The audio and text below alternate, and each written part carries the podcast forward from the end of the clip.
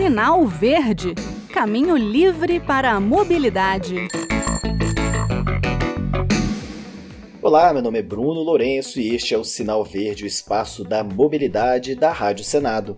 No programa de hoje vamos falar de um assunto que irrita muita gente: o barulho, principalmente aquele provocado por motocicletas. O tema foi sugerido pelo ouvinte Carlos Medeiros, de Belém, ao Adriano durante o programa Conexão Senado. Ele mandou uma mensagem de áudio via WhatsApp. É, bom dia, Adriano. Eu voltei, Carlos Medeiros, aqui de Belém.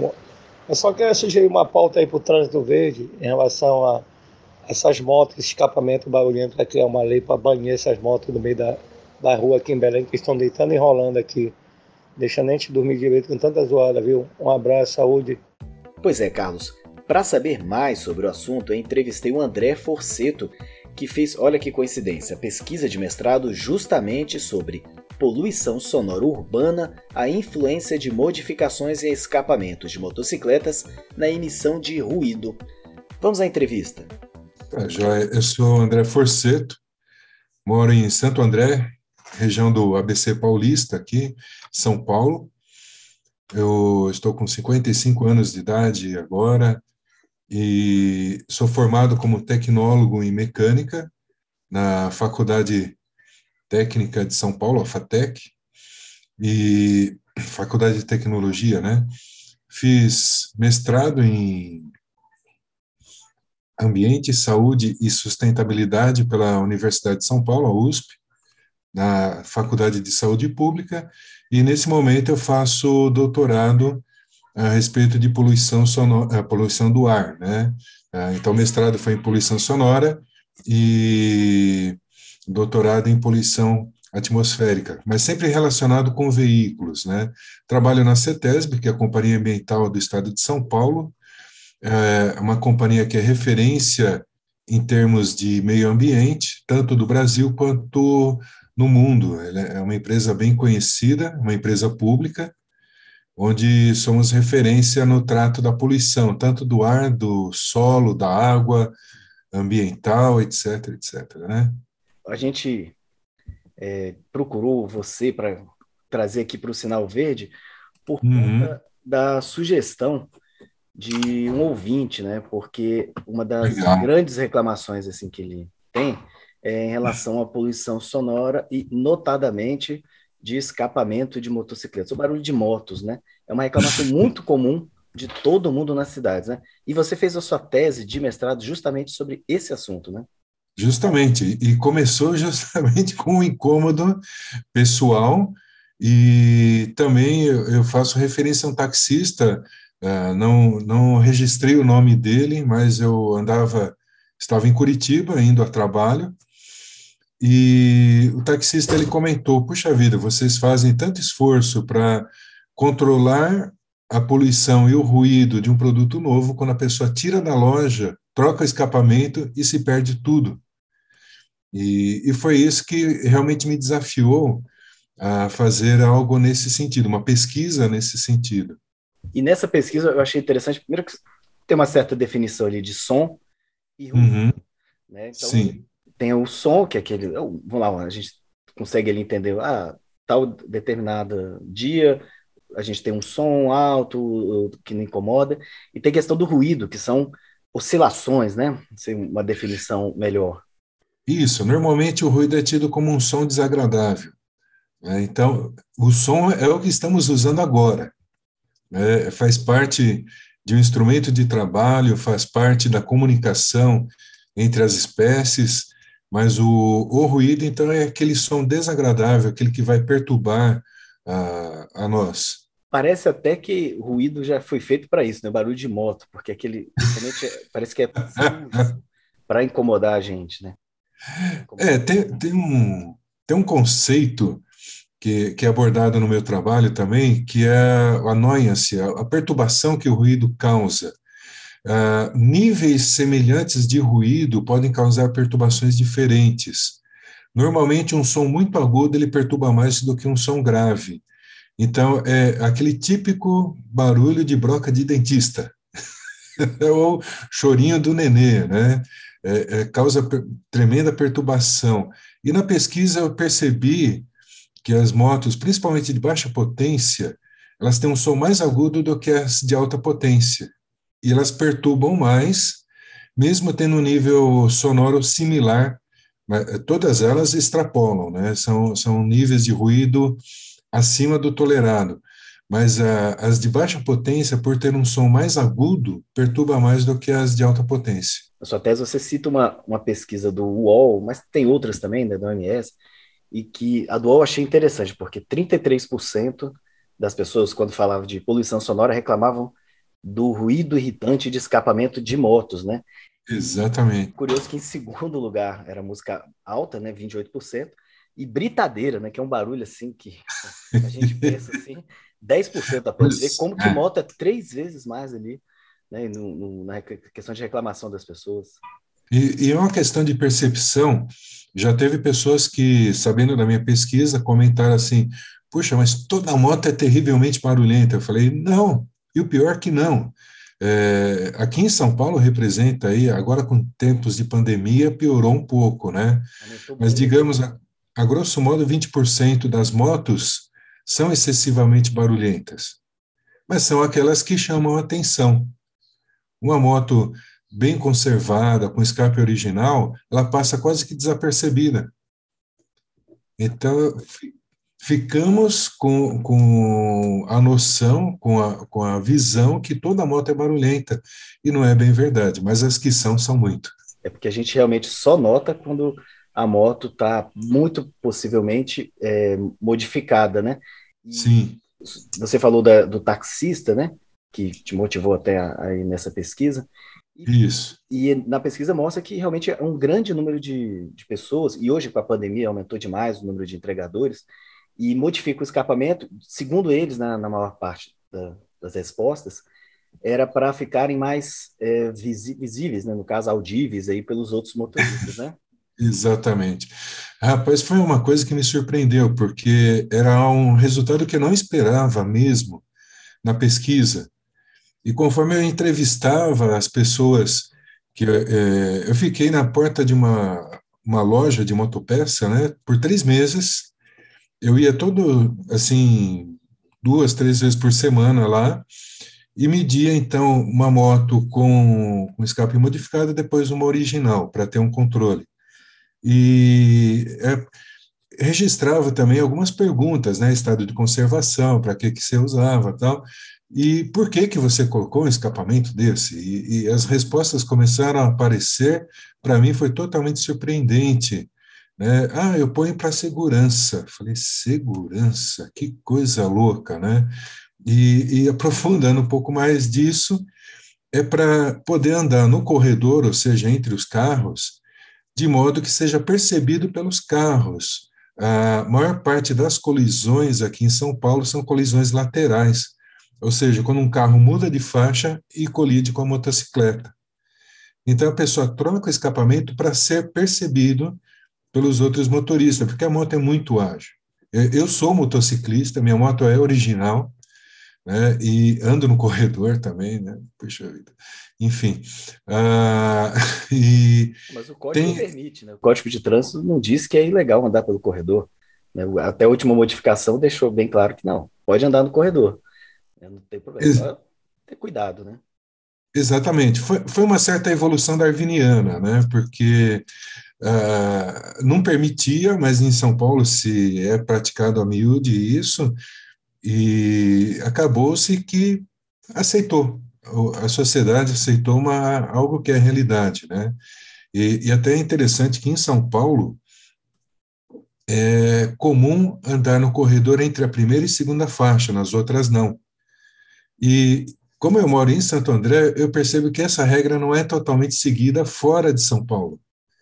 Então, houve uma certa evolução dentro da cidade de São Paulo, algo natural, algo que acabou sendo um código informal de conduta entre motociclistas e motoristas, né?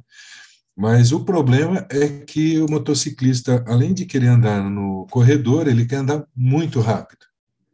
Até pela pressão de fazer entrega logo, e tem um faturamento esse lado financeiro, mas ele quer andar muito rápido. Então, é uma segurança relativa, porque ele quer estar seguro para andar feito alucinado é. ou feito louco, né? O, o famoso moto louco, né? O cachorro louco também, uma série de apelidos que infelizmente a pessoa vai adquirindo pelo comportamento agressivo.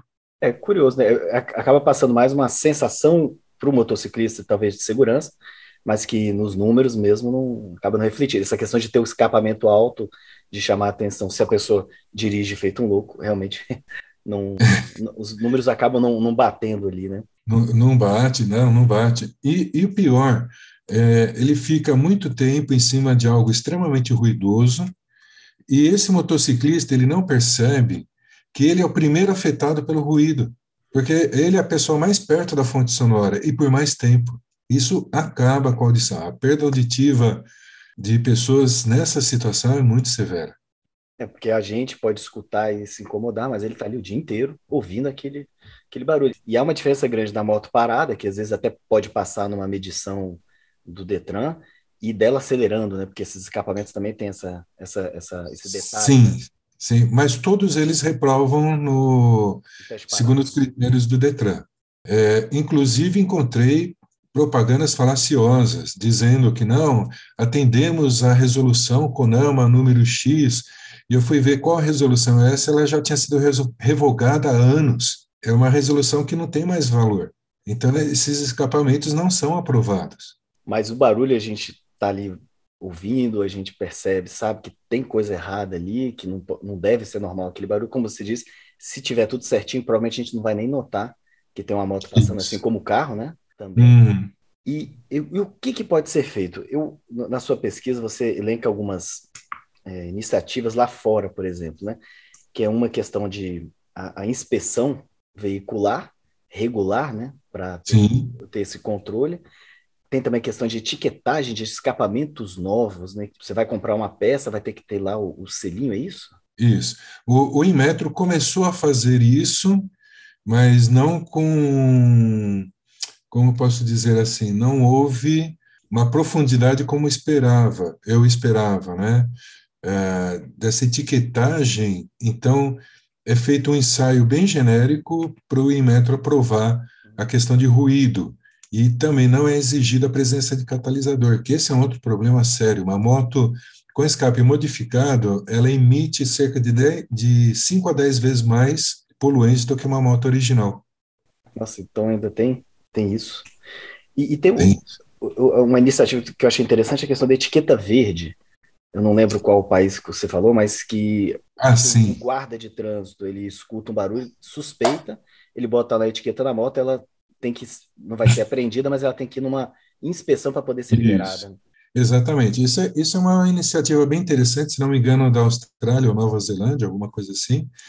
Mas também é possível uh, por exemplo, órgãos ambientais como a CETESB, fazer um controle desse de rua. Porém, a nossa lei de trânsito não prevê isso. Então, podemos lavrar uma multa, como funcionário da CETESB, uma multa ambiental, porém, ela, essa multa não fica agregada ao licenciamento do veículo, não fica ligado. No fim, a pessoa não paga e acaba ficando para a dívida ativa do Estado mas o, o Código de Trânsito não prevê uma multa por adulteração por excesso de ruído. É, ou, ou não prevê, ou se prevê, não atribui, por exemplo, a um órgão ambiental fazer essa inspeção. Seria para a polícia fazer, mas a polícia não tem essa expertise, não tem instrumentos, é, aí fica complicado. São questionadas né, essas medições. Às vezes não, hum. a gente só sabe de, que os motoristas acabam recorrendo, porque dizem que você tem que eliminar o ruído de fundo e ver quanto acima, né? Que o escapamento produz, as pessoas costumam entrar na justiça para reclamar disso.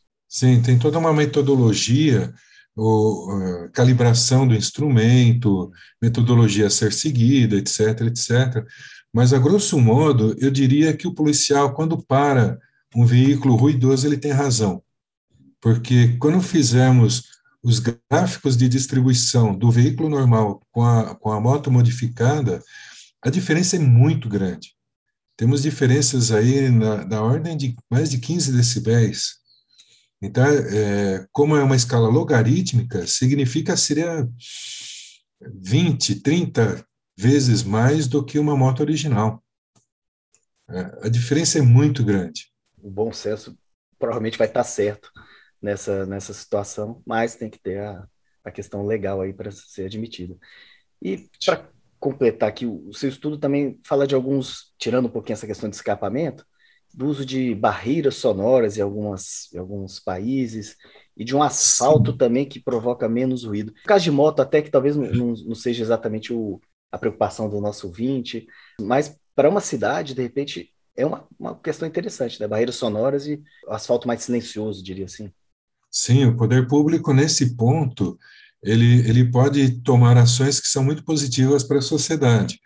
Uh, temos alguns exemplos aqui em São Paulo, no Rodoanel, no trecho norte, foram construídas barreiras sonoras porque havia uma população vivendo no entorno do Rodoanel, bem próximo, e quando fala barreira sonora, parece algo muito sofisticado, na verdade é um muro de, de cimento, mas com, com uma característica de, de impedir que o ruído do tráfego chegue totalmente à, à população. Ah, o asfalto também, de baixo ruído, é interessante, ele tem uma adição de borracha.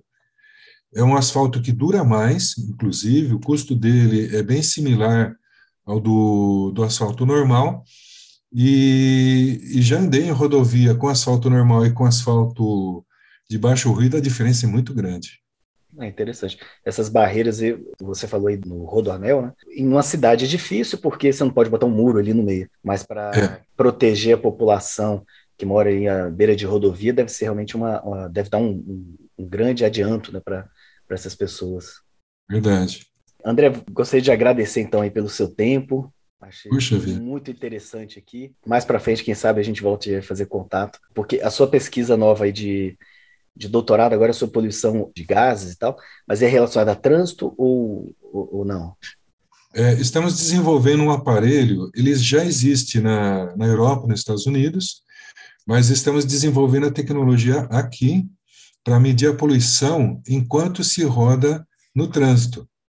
Ou seja, é, ele é chamado de PEMS, é Portable Emission Measurement System, é um sistema de medição portátil, então ele vai no porta-mala do, do veículo e enquanto a gente dirige na cidade, ele vai medindo a poluição do, do veículo, né? E, e dá alguma diferença em relação ao laboratório, sim, né? E se houver o chamado defeat device, né? Ou seja, se houver alguma traquitana lá, digamos assim, para enganar os órgãos ambientais no laboratório, na rua é descoberto. Mais uma vez, muito obrigado aí pela entrevista. Valeu, Bruno. Agradeço aí a, a oportunidade. Um grande abraço. Esse foi o pesquisador André Forceto que nos trouxe informações a respeito de poluição sonora causada por motocicletas. Duas coisas me chamaram bastante a atenção.